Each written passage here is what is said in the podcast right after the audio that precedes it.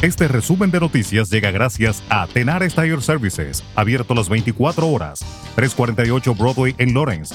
Teléfono 978-327-6802.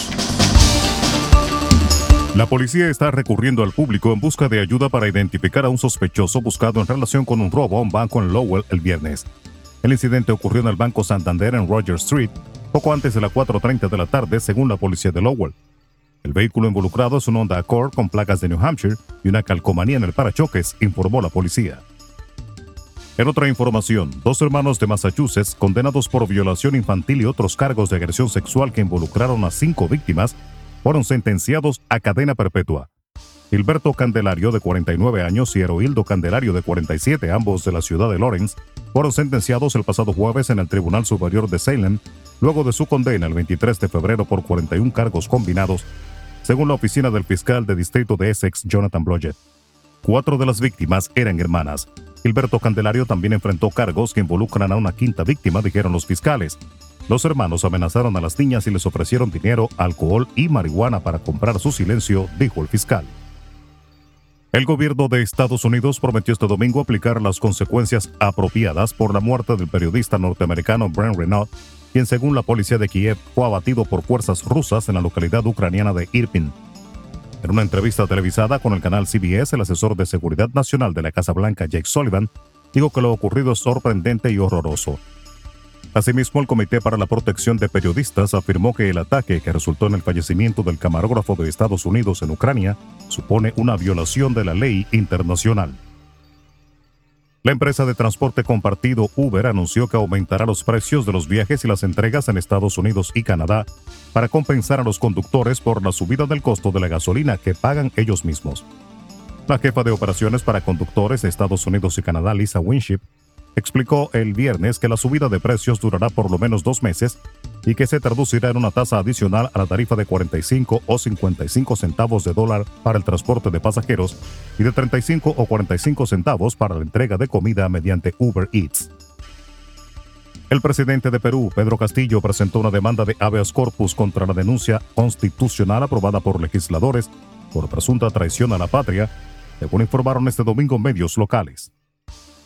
Una parte de la industria agroalimentaria española quedará paralizada si en cuatro semanas no encuentran un sustitutivo para el aceite de girasol usado para la elaboración de multitud de productos y cuyas reservas no aguantarán más de un mes. La guerra en Ucrania ha detenido la actividad en las refinerías de ese país, desde el que España recibe el 62% del aceite de girasol que utiliza. Los barcos no circulan por el estrecho del Bósforo y ya solo queda el aceite que estaba en existencias. La República Dominicana sigue en la ruta descendente de la pandemia del COVID-19, logrando colocarse ya en menos de un 2% de la positividad acumulada. El boletín epidemiológico del domingo que emite el Ministerio de Salud Pública muestra que la incidencia de la enfermedad para las últimas cuatro semanas es de 1.59%. Hasta ayer no se registraban fallecimientos a causa del COVID-19. La información ofreció este domingo el Gabinete de Salud, en palabras de la vicepresidenta de la República, Raquel Peña, y del ministro de Salud Pública, Daniel Rivera, quienes resaltaron el éxito y los esfuerzos hechos para controlar la pandemia. Y la Oficina de Atención Permanente de la Fiscalía de Santo Domingo Oeste aplazó para el próximo jueves el conocimiento de la medida de coerción contra los siete imputados acusados de ser parte de la supuesta red de lavado de activos provenientes del narcotráfico descubierta mediante la llamada Operación FM. El aplazamiento se hizo a los fines de que la barra de la defensa conozca el expediente y puedan preparar los medios de defensa. La defensa alega que no saben si hay muchos o pocos papeles, que no tienen nada en las manos y que el Ministerio Público depositó los documentos fuera de plazo. Por su parte, el Ministerio Público dijo que se depositó el viernes después de las 11 de la noche y que por el volumen del expediente, que cuenta con más de 200 páginas, la defensa manifestó que no se le había notificado. Resumen de noticias. La verdad en acción. Jorge Auden. Conduzca seguro confiando el cuidado de sus ruedas a Tenares Tire Services, abierto las 24 horas, los 7 días de la semana. 348 Broadway en Lawrence. Al comprar gomas nuevas, recibe reparación de por vida, además de otros servicios también de por vida. Tenares Tire Services también ofrece alineación y balanceo y autodetailing. Las mejores gomas nuevas y usadas en Tenares Tire Services, con el trato afable de Brian de Peña y su equipo. Tenares Tire Services, 348 Broadway en Lawrence.